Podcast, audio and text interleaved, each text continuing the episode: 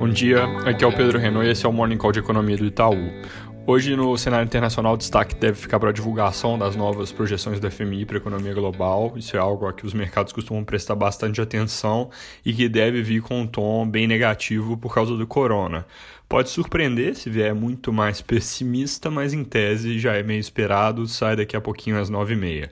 Se é um dado bom na China essa noite, mostrando queda bem menor que o esperado de importações e exportações contra março do ano anterior, isso pode trazer algum ânimo, mas é um dado que deve sofrer em breve, porque a desaceleração no resto do mundo deve puxar a China junto ao longo dos meses seguintes. A gente já sabe que abril vai ser muito fraco e maio também deve ser ruim, mesmo que comece realmente alguma normalização gradual, na linha do que certos países europeus têm começado a fazer.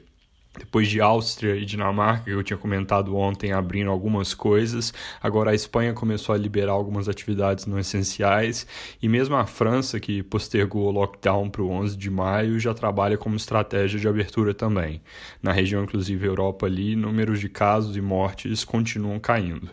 Nos Estados Unidos, novas mortes vieram abaixo do previsto, reforço então a perspectiva de que eles devem ter feito um, um pico mais rápido do que o esperado, mas como eu mencionei ontem, isso pode até ser suficiente para fazer planos de reabertura, mas não dá para de fato abrir a economia ainda antes que fique mais claro que o surto realmente está perdendo força. De qualquer forma, notícia positiva também.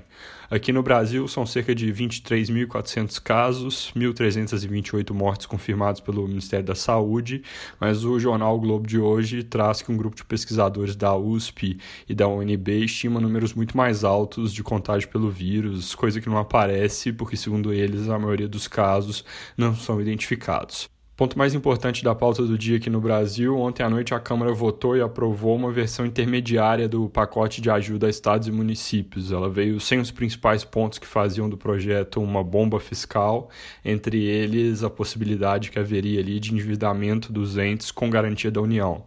Basicamente, o que passou foi uma compensação pela queda de arrecadação do ICMS e do ISS, que pode durar até seis meses, e essa compensação é estimada nas contas apresentadas ali como tendo um custo de 80 bilhões para a União, junto com a suspensão de certas dívidas que custaria mais cerca de 10 bi para o resultado de 2020.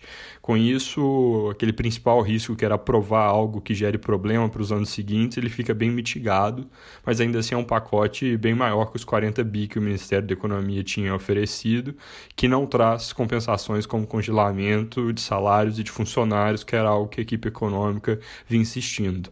Além disso, tem um ponto que a área econômica está batendo, que é da forma como o texto está escrito, essa compensação da União para a queda de receitas, ela poderia no fundo ser usada pelos estados para fazer desoneração sem perder a arrecadação.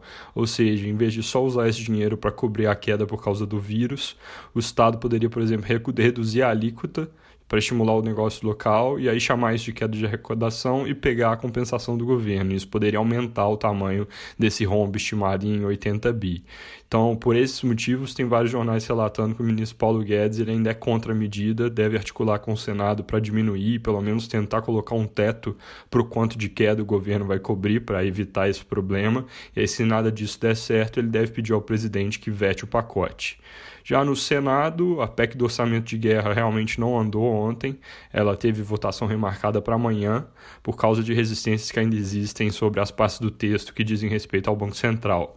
Relator Antônio Anastasia apresentou um parecer que, se for aprovado, faria pelo menos essa parte do projeto voltar para a Câmara.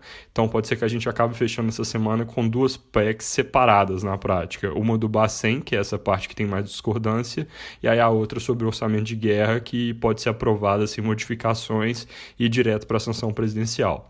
Para finalizar, a FGV divulgou um relatório extraordinário, colocando as prévias de índices de confiança em todos os setores, o agregadão ali caindo 27 pontos em abril para cerca de 53, o menor nível da série histórica, muito forte, mas não deixa de ser esperado. É isso por hoje, um bom dia.